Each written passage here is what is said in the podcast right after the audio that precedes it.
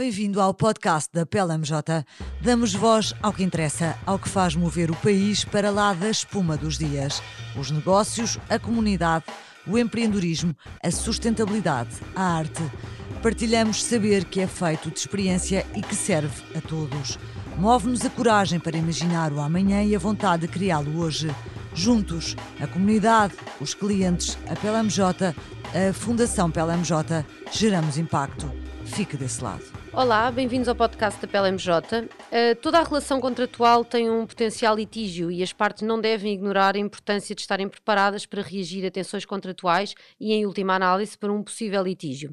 Para nos ajudar a entender melhor o que significa estar preparado, o que passos podem ser dados uh, e acautelados, está connosco Joaquim Sherman Macedo, sócio-coordenador da área de prática de resolução de litígios da PLMJ, e a Carla Góis Coelho, também sócia da mesma área, e ainda António Judice Moreira, advogado também da equipa de resolução de litígios. Obrigada a todos. Um, começava, António, por, por lançar o tema perguntando, Uh, assumindo que este tema poderá uh, ter uma especial relevância nesta altura, uma vez com o fim de, das moratórias e outros apoios que serviram para ajudar as empresas a superar tempos de maior dificuldade, poderá haver alguns uh, litígios iminentes. O que é que se espera desta, desta fase? Obrigado, Susana. tens razão. De facto, eu acho que nós vivemos num, em circunstâncias excepcionais e, e que, com alguma probabilidade, serão ainda mais férteis para a ocorrência de, de litígios ou pelo menos de tensões contratuais, mas a verdade é que a estatística, e esta é 2019, de acordo com a International Association for Contract and Commercial Management, em 2019 dizia-se que cerca de 10% dos contratos já dão aso a um conflito relevante, e a expressão é Significant Claim or Dispute. E é um bocadinho sobre isso que vamos estar a falar aqui, como estar preparados para uma eventualidade que é uma possibilidade relevante do ponto de vista estatístico vamos falar neste podcast da preparação de um litígio. E essa preparação é fundamental que esse litígio seja bem sucedido. Eh, eu dou aqui as boas-vindas ao Joaquim e à Carla eh, e queria começar por eh, desafiá-los para começar pela história. Costuma dizer-se que quem conta a melhor história, quem conta melhor os factos, acaba por ter uma vantagem no litígio. Haverá, regra geral, forças, fraquezas e argumentos e contra-argumentos de parte a parte, isso faz parte da dança, Uh, mas a verdade é que na preparação desta conversa acabámos por elencar um conjunto de características em que a tal narrativa que eu falava, a potencialmente vencedora, terá que ser verdadeira, dá sempre jeito, organizada, pormenorizada, consensual e comprovada, demonstrável. Joaquim, uh, o primeiro desafio para ti, se tivesses de organizar esta lista de narrativa vencedora por alguma ordem de importância, ou assim, destas que falámos, aquelas que tu elegerias como as mais importantes, uh, Podes nos ajudar aqui? Olá, obrigado António pela pergunta que é, que é desafiante, claro, mas um, é evidente para mim qual é que é a, a característica mais relevante. Uh, Diz-se que, que, a verdade é como o azeite vem sempre ao de cima e uma, uma narrativa, ou aliás, ou, ou no fundo, a, a transposição para um, uma, uma peça processual escrita ou, ou, ou numa alegação oral de uma história que, no fundo, reflete a, a versão da parte um, que representamos num litígio tem que ser, eh, mais do que tudo, uma, uma, uma narrativa verdadeira. E é, é, é, é por isso importante que, para além de ser verdadeira, reúna todas as outras características que tu referiste, porque por mais verdadeira que seja a história que é trazida para cima da mesa, ela não será persuasiva para quem tem que tomar o encargo de decidir o, litígio, seja um juiz de um tribunal judicial, sejam árbitros no âmbito de uma arbitragem, tem que se convencer da veracidade dessa narrativa. E, portanto, a organização, a atenção ao pormenor, a comprovação de todos os factos que são alegados é absolutamente fundamental e, esse, é, e por trás disso existe toda uma organização que começa no, não é no dia 1, é no dia menos 1 da emergência de um litígio e, e é um bocadinho aqui, eh, julgo eu, aquilo que uh, tu queres hoje discutir aqui connosco e estamos aqui com, com o maior gosto a poder trazer um bocadinho da nossa experiência sobre esse assunto. E sobre esse dia menos um, que, que é de facto muito interessante, é, é preparar o litígio uh, no dia menos um, portanto, desde o primeiro momento. Que conselhos é que tu darias a um cliente que está ainda a negociar o contrato, ainda nem sequer o celebrou, está prestes a entrar numa relação comercial, eventualmente continuada, que conselhos é que tu darias nessa fase para uma preparação eficaz de um litígio futuro potencial? Ora bem, António, uh, o, a verdade é que, um, enquanto é uh, normal que uh, qualquer parte que entre num contrato com relevo para a sua atividade comercial ou industrial supese com muito detalhe e, e invista muito um, em todas as cláusulas de conteúdo mais operacional, existe alguma uh, falta de atenção às chamadas cláusulas de resolução de litígios, às cláusulas que vão operar uh, perante a existência de um incumprimento de uma das partes do contrato e que também vão operar na escolha do tribunal ou do tribunal arbitral que será competente para decidir essa, esse, esse litígio. Muitas vezes estas cláusulas já vêm pré-formatadas e, e, também não, não, se pode recriminar, até porque não é uh, propriamente aquilo que está na, na, no, no, topo das prioridades de quem está a celebrar um contrato. Uh, eh, um, eh, não se pode recriminar, mas deve-se dar a maior atenção a essas cláusulas. Isto porquê? Porque, especialmente entre nós, nós temos infelizmente, uma tradição uh, de alguma demora na resolução de litígios que são submetidos aos tribunais judiciais e, portanto, se queremos de alguma forma prevenir ou acautelar uh, o, esse, esse, esse, esse risco de termos uma disputa que vai demorar vários anos a ser resolvida, temos que, logo no momento da celebração do contrato, pensar um pouco nisso. E pensar um pouco nisso e decidir desde logo se uh, existe ou não um interesse em, uh, por exemplo, dizer que qualquer uh, diferente que, que aconteça no contrato, em vez de ser decidido num tribunal, seja decidido num tribunal arbitral, para encurtar os tempos de resolução, por um lado, para, por outro lado, se assim o entendermos, preservar a confidencialidade da matéria que é discutida no âmbito do litígio, uma vez que nas arbitragens existe reserva quanto ao, aos documentos que são trocados, às provas que são produzidas, só a, a decisão é que depois poderá ter que ser pública. Um, e, e, e, também, uh, se se decidir por uh, escolher um tribunal judicial, também pensar se é possível ou não eh, escolher qual é que será o tribunal territorialmente competente, que é uma faculdade que a nossa lei prevê dentro de determinadas circunstâncias. Tudo isso pode ser muito relevante para a resolução de um litígio que, num caso da assinatura do contrato, é apenas um, um litígio potencial e futuro, mas um, se nós não nos acautelarmos nesse momento, já não haverá outra hipótese. Então entramos no default da lei e será competente o tribunal que a lei através das suas uh, regras de organização judiciárias determinarem e serão, uh, uh, e, e, no fundo as partes já não estão a, a definir o seu destino, estão a sujeitar-se àquilo que é a solução residual do sistema para a resolução do litígio.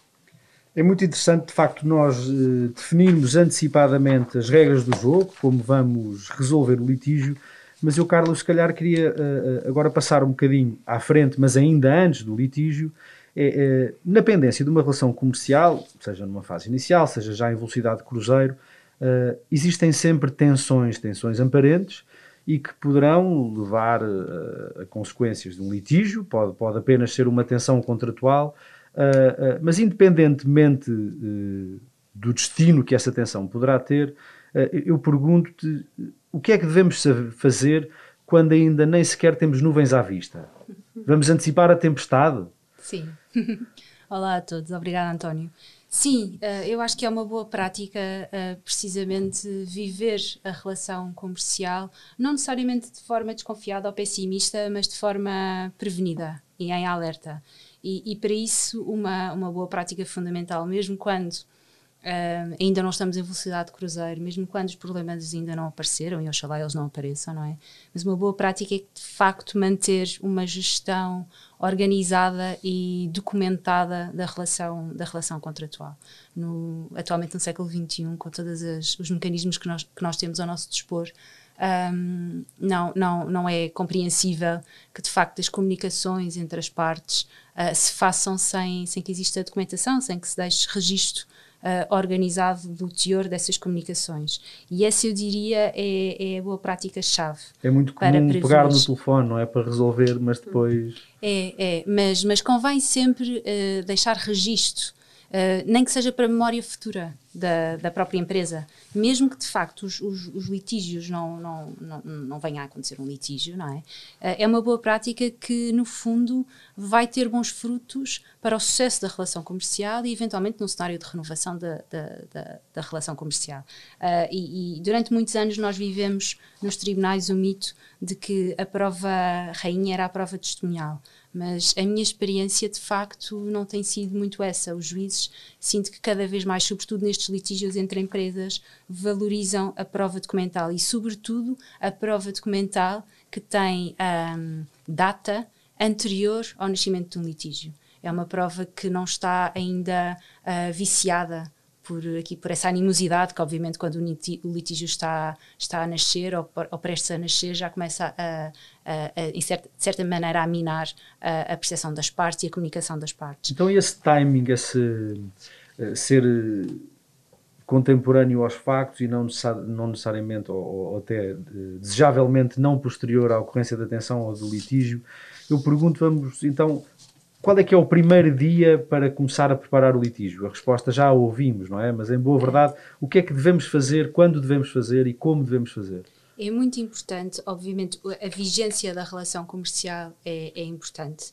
O momento da alteração uh, se porventura a, a, relação for objeto de alguma alteração, é muito importante documentar as decisões que dão origem a essas alterações, o fundamento, a razão de ser dessas alterações, uh, o cumprimento dos níveis de serviço que possam estar em causa na relação, todo esse período de vigência da relação é importantíssimo ser documentado, o momento terminal da relação, sobretudo se estivermos a falar num término provocado por uma das partes, quer por denúncia, quer por resolução, uh, o racional prévio à tomada de decisão, a própria tomada de decisão, o fundamento da tomada de decisão e a comunicação da tomada de decisão à contraparte, todos esses momentos uh, é, é, da maior importância que estejam registados, quer em, em, em memorandos ou em atas internas, quer em, atas que se façam de reuniões que, que ocorram entre as partes, quer, obviamente, documentar todas as comunicações que sejam, que sejam tidas internas e externas com a contraparte. Mas eu, mas eu acho que é importante, como, como dizias, voltar a falar do, do dia zero ou do dia menos um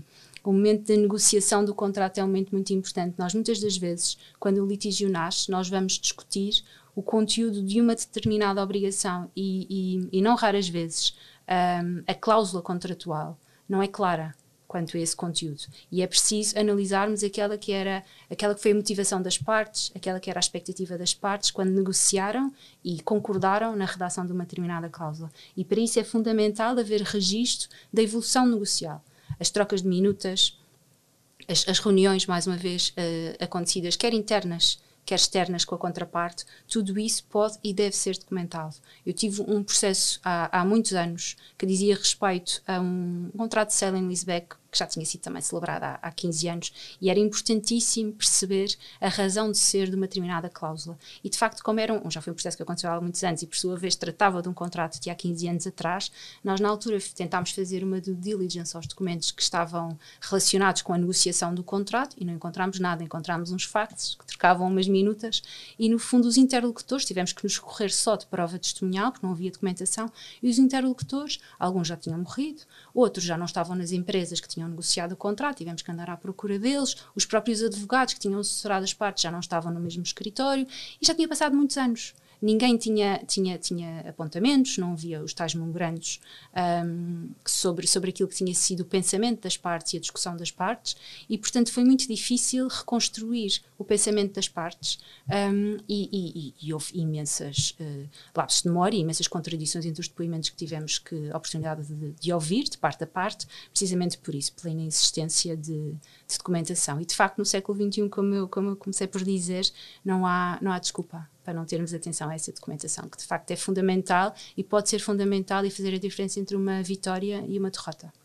Engraçado, considerando que a intenção das partes, seja numa cláusula que foi assinada, incluída num contrato, seja em declarações ou negociações tidas na, na, já na vigência do contrato, tendo, tendo em consideração a importância dessa real intenção, eu pergunto, Joaquim, em termos de suporte, falámos aqui das dificuldades e a história que a Carla contou muito interessante, que de facto, principalmente com os nossos tribunais, com o backlog que têm, e às vezes relações contratuais continuadas levam a que a prova testemunhal possa ficar prejudicada.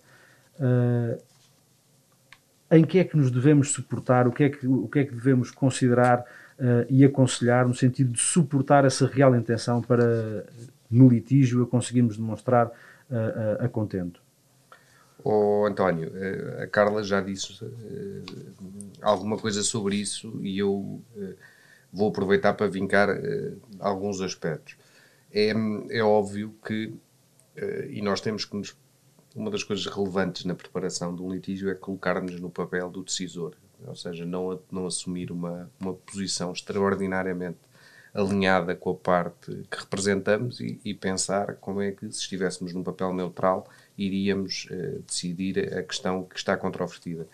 E, e a, primeira, a primeira reflexão a fazer é perceber qual é a credibilidade da prova que é trazida para cima da mesa. E, evidentemente, toda a prova que já existe, que já está produzida, quer sejam, uh, estava há bocadinho a Carla a falar, um, eh, por exemplo, um, correspondência relativa à formação do contrato, um, opiniões das partes sobre o sentido, o alcance, a vinculação de cada uma das cláusulas contratuais Uh, essas, essa, essa, documentação que já existe e que está escrita não, não, não, não pode sofrer de qualquer um, de falta, de parcial, eh, falta de imparcialidade ou, ou, ou, de, ou de qualquer.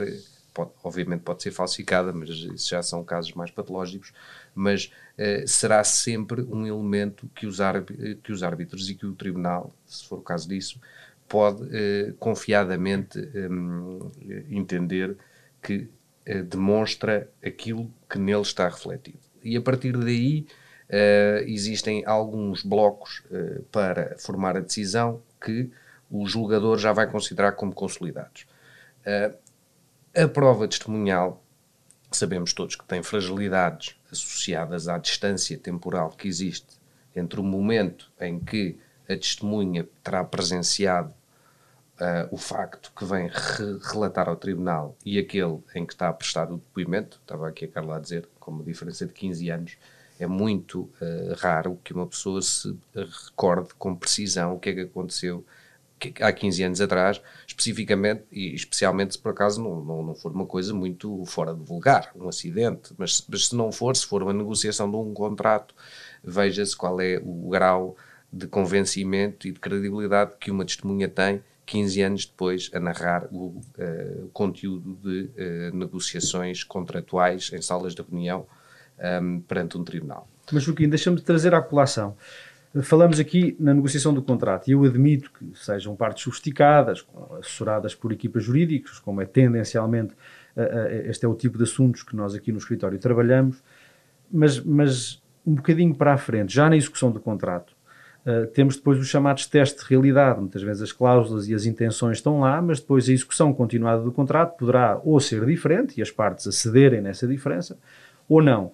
Uh, e mesmo as relações uh, nem sempre são ao nível da administração, muitas vezes são a níveis de funcionários, diretores gerais, o que for, e portanto temos aqui vários momentos da execução do contrato que podem ser relevantes também para essa demonstração da vontade das partes já na execução do contrato. E eu, se calhar, exemplos um bocadinho práticos e alguns conselhos que pudessem dar para garantir que essa intenção das partes e que as eventuais alterações ou ajustamentos que vão ser feitos na vida do contrato, como é que podem ser acautelados num cenário litigioso? Sem dúvida nenhuma, António. Como tu dizes, hum, a, a prática contratual, ou seja, a forma como as partes foram entendendo as suas obrigações dentro do contrato e como, como as foram executando, uh, normalmente com interações entre ambas e uh, com a, a consequente, um, eu diria quase interpretação autêntica daquilo que uh, as partes quiseram no contrato, é fundamental.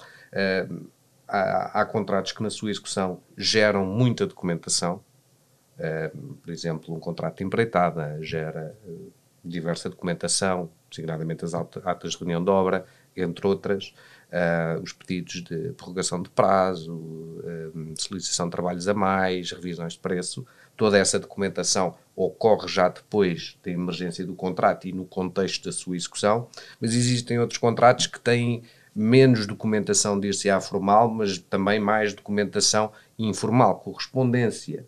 Uh, um, por exemplo, uh, o sentido que cada parte atribui à sua vinculação expresse num e-mail e confirmar pela outra parte. Todo esse género de, de documentação é extraordinariamente importante para determinar o sentido de uma obrigação e para que o tribunal que está sujeito a, a decidir uma questão se possa convencer uh, como é que as partes efetivamente acordaram relativamente à, à verificação ou não de uma uh, condição ou de uma obrigação que suscita um direito de imunização.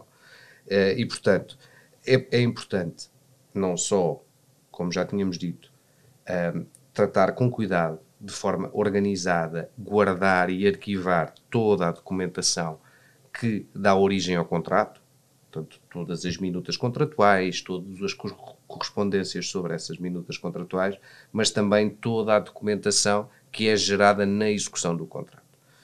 Porque quando, eh, e já vimos que há uma porcentagem de 10%, eh, não sei bem se é exatamente aquela que se verifica entre nós, parece-me que é o número mais eh, de índole geral, mas também não me surpreenderia.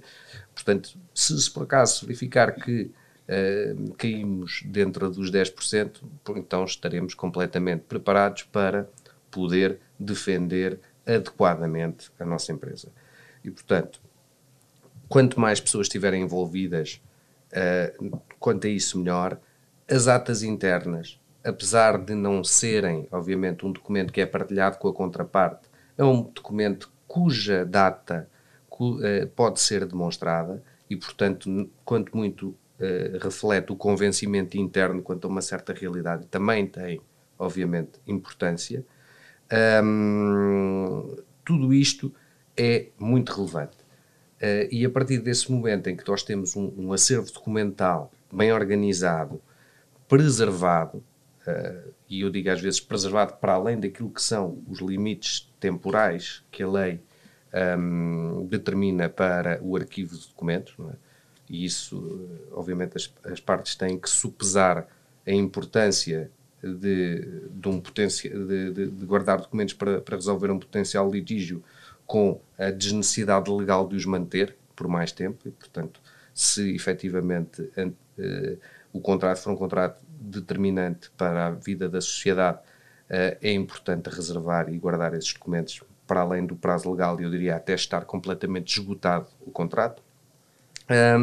E esse arquivo pode ser feito de uma forma completamente digital, se por acaso houver necessidade de destruir os documentos para, para, para, para poupar espaço. Um, esse tudo, atualmente, eh, todos os litígios, existe possibilidade de produzir prova em, em, em, através de documentos digitais e, por, por conseguinte. Mas não deixa de ser interessante. Eu tive. Eu lembro numa arbitragem há uns anos em que uh, uma das partes era inglesa e de facto nós, a minha experiência é que em Portugal as pessoas tiram poucas notas das reuniões e muito menos guardarem-nas, ficam um papel disperso. E lembro que surgiu, lá está, uma prova que valia o que valia, mas mostrava o convencimento da parte, em que em vez de ser digital eram notas de reuniões quase amareladas, em que, em que esta parte apresentou como esta seria, seria, o meu convencimento daquela reunião que teria sido esse resultado. Oh, António, e eu pergunto.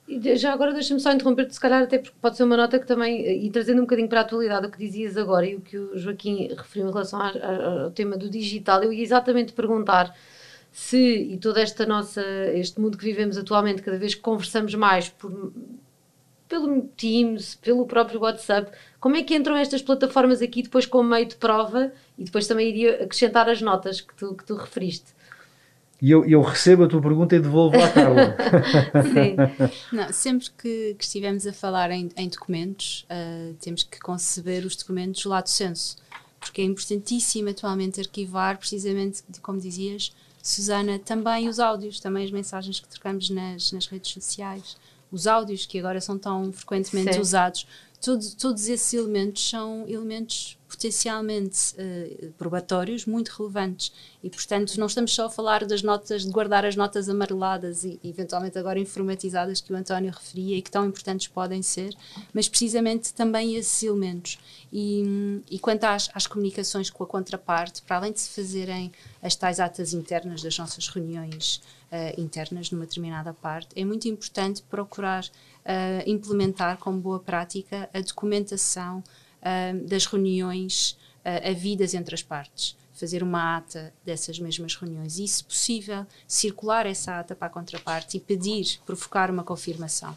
Porque se tivermos essa confirmação de que aquilo que está registado na ata, que lista os, os intervenientes, a posição de cada um dos intervenientes, os pontos para follow-up, se isso for confirmado por quem faz a ata e depois, a posteriori, por quem recebe a ata da contraparte, temos aí um documento de prova importantíssimo claro. e com data anterior ao litígio. E isto inclui precisamente Sim. também uh, estes, estes meios agora de comunicação mais modernos que, que, considerando que estamos a falar de um arquivo digital, podem perfeitamente e devem ser, ser conservados o mais possível. Agora, então, Carla... Deixa-me, oh, António, desculpa interromper, mas é só para contar aqui uma, uma história que, que é muito recente e, portanto, vale a pena para verem um, a, a, pertinência de, de, obviamente, fazer prova com recurso a outras plataformas que não são as plataformas típicas, uh, que seriam, obviamente, as cartas, os e-mails e os, uh, e os faxes.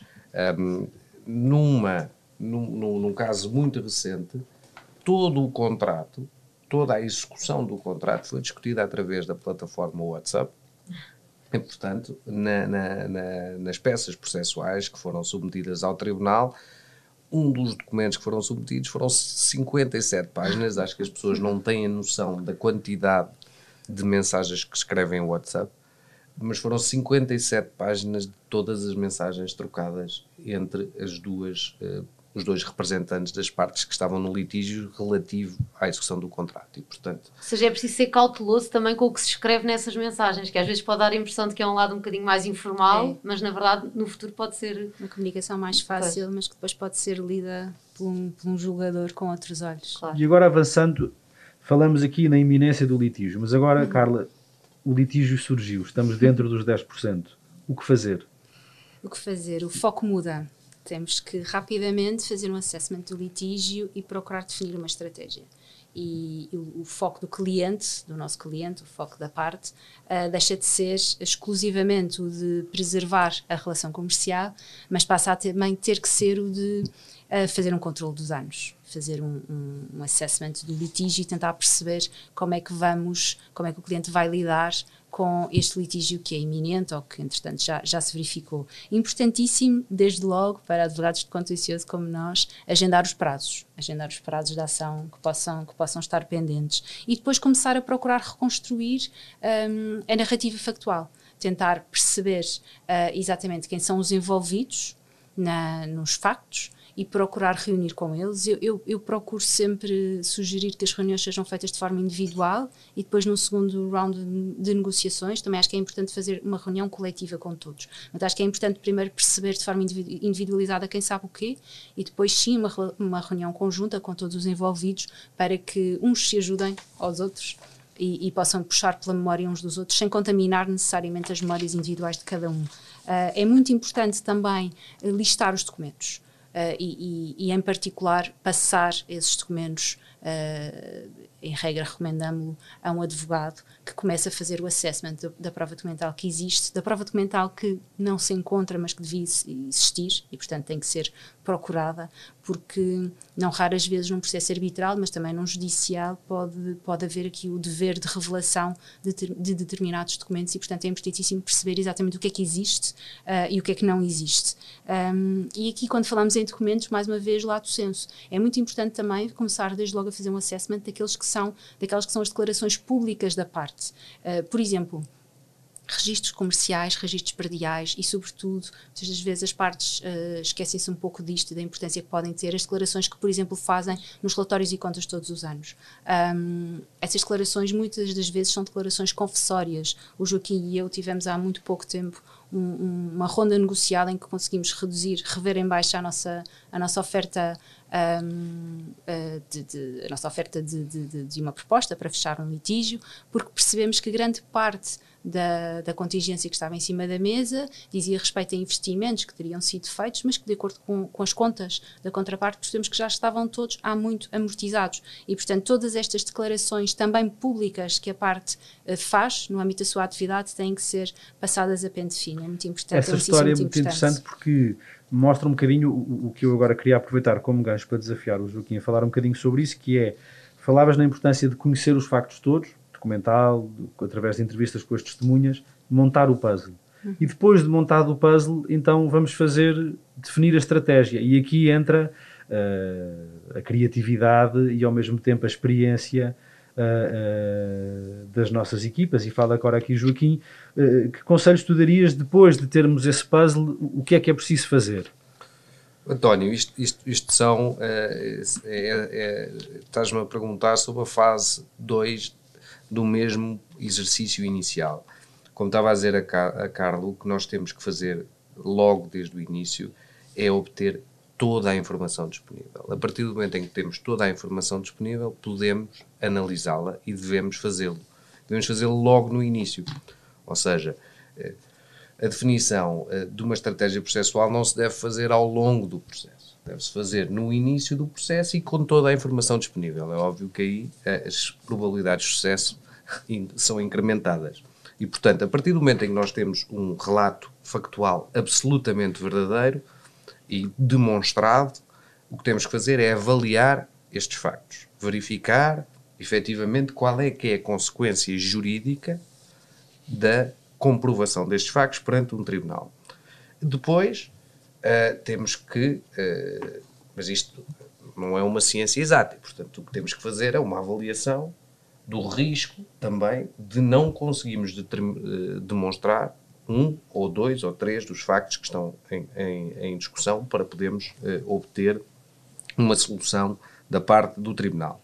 E isso significa avaliarmos qual é o risco da nossa posição e qual é que é a probabilidade de sucesso. Este, esta análise depois não é completada sem se perceber se existe ou não uma utilidade económica na, uh, no recurso ao Tribunal. E, portanto, podemos ter um caso excelente, com excelente prova testemunhal, excelente prova documental e com uma robusta um, uh, eh, concretização do direito aplicável, mas que não nos serve nada se a parte contrária não tiver os meios para satisfazer uma imunização uh, na qual venha a ser condenada e, portanto, acabava por ser um exercício completamente inútil. E, portanto, a suscetibilidade de obtermos, eh, ainda que seja através de uma execução, portanto, coercivamente, o pagamento de um eventual direito que venha a ser reconhecido no litígio, é também um fator a ter em consideração. Depois de tudo isto, eh, verificar se há possibilidades de acordo e avaliar entre o acordo que é possível acontecer, a zona de acordo, entre aquilo que a parte contrária estará disposta a pagar e aquilo que a parte que representamos estará disposta a receber, se esse acordo for uh, possível, uh, verificar qual é que é a alternativa e, e dizer de uma forma completamente circunstanciada, com a análise de todos os elementos que acabei de referir, à parte que representamos, dizer, olha, o acordo possível é X, se tivermos que partir para um litígio, provavelmente uh, entendemos que existe uma possibilidade razoável deste valor ser Y, obviamente sujeito a uma margem de risco. E a partir deste momento, o, a nossa a, a, parte que representamos tem todos os, os, elementos para tomar uma decisão que tem que ser uma decisão estratégica e tem que ser uma decisão que ele toma já uh, com o pleno conhecimento uh, dos riscos associados e, e, dentro daquilo que é a sua, a sua margem e discricionalidade de gestão. E, e é, eu acho que este é o, o, o, o melhor exercício que podemos fazer, também porque não interessa, obviamente, abarcar ou embarcar em litígios sem eh, ou que não têm ou que não têm eh, possibilidades de sucesso ou que conduzem a um resultado estéril, como dizes. Mas o, engraçado, enquanto fazemos isso tudo, durante essa análise, durante a montagem do puzzle, a vida continua. E portanto eu pergunto, Carla, uh, uh, que não poucas vezes é desconsiderado, que comportamento deve a parte que representamos uh, uh, tomar, deve, deve tomar, que cautelas deverá ter, que uhum. conselhos darias para já no litígio, a vida a continuar, uh, a, eventualmente a execução contratual até pode estar a continuar, claro. que conselhos darias para esta conduta? É, é fundamental controlar as comunicações. E aqui comunicações lá de senso outra vez, não só os e-mails, uh, mas também os áudios, os WhatsApps, as declarações das redes sociais uh, e, se possível, uh, fazer um, um assessment junto do, do advogado. Uh, sobre o conteúdo dessas, dessas comunicações, reduzi-las ao máximo, ao mínimo indispensável e, e, e despistar sempre uh, em função da estratégia que está a ser pensada, se a comunicação pode seguir, se não pode seguir e se pode seguir com aquele conteúdo. Se correr-se um, do sigilo profissional que assiste aos advogados para, isso é fundamental, uh, fazer envio de comunicações que, que, que, visem oferecer determinado cenário negocial. Isso é, é, é, outra, é outra cautela que é muito importante ter. E depois voltar a fazer o, o, o cheque, que já falámos, de alguma informação que exista mais pública, que possa jogar contra, contra o interesse da nossa parte, e implementar a estratégia essencialmente focada, num, num primeiro momento pelo menos, numa pressão negocial. Cartas de interpelação, para o, a contraparte, mas também, se possível, envolvendo o máximo de corresponsáveis uh, possíveis, uh, seguradoras, seguradoras, um, uh, devedores acessórios, garantes, acionar garantias, procurar maximizar a posição negocial ao máximo por esta via, envio de notificações judiciais avulsas, sobretudo se tem sempre um efeito negocial importante, mas sobretudo se houver prazos prescricionais em curso e em vias de terminar, obviamente, verificar se há seguro a acionar e fazer o acionamento do seguro. Todos esses aspectos são aspectos importantes a ter, a ter em conta do lado da parte. Do lado da contraparte, e para procurar assegurar que, havendo litígio, não temos um resultado estéril, é muito importante fazer um peso entre aquele que é o nosso dano, o valor do nosso dano, e o valor do património que, no limite e no final do dia, no final do litígio, vai responder perante esse dano. E despistar se há processos insolvenciais ou pré-insolvenciais que faça sentido desencadear, medidas de preservação de património, como arrestos ou regulamentos que faça sentido também desencadear, uh, despistar as informações comerciais e, e, e, de bens da contraparte para perceber se há algo que possamos um, fazer antecipadamente para precisamente acautelar o conteúdo útil, quer de um eventual acordo, quer de um, sobretudo, de um eventual litígio que venha a ser, que venha a ser desencadeado. Eu, eu, diria que muito mais haveria a dizer, é verdade, mas, mas ficamos aqui com conselhos muito úteis, com chamadas de atenção uh, que porventura uh, uh, serão também eles muito úteis para os nossos clientes e potenciais clientes e foi um gosto estar convosco. muito obrigado, Joaquim e Carla.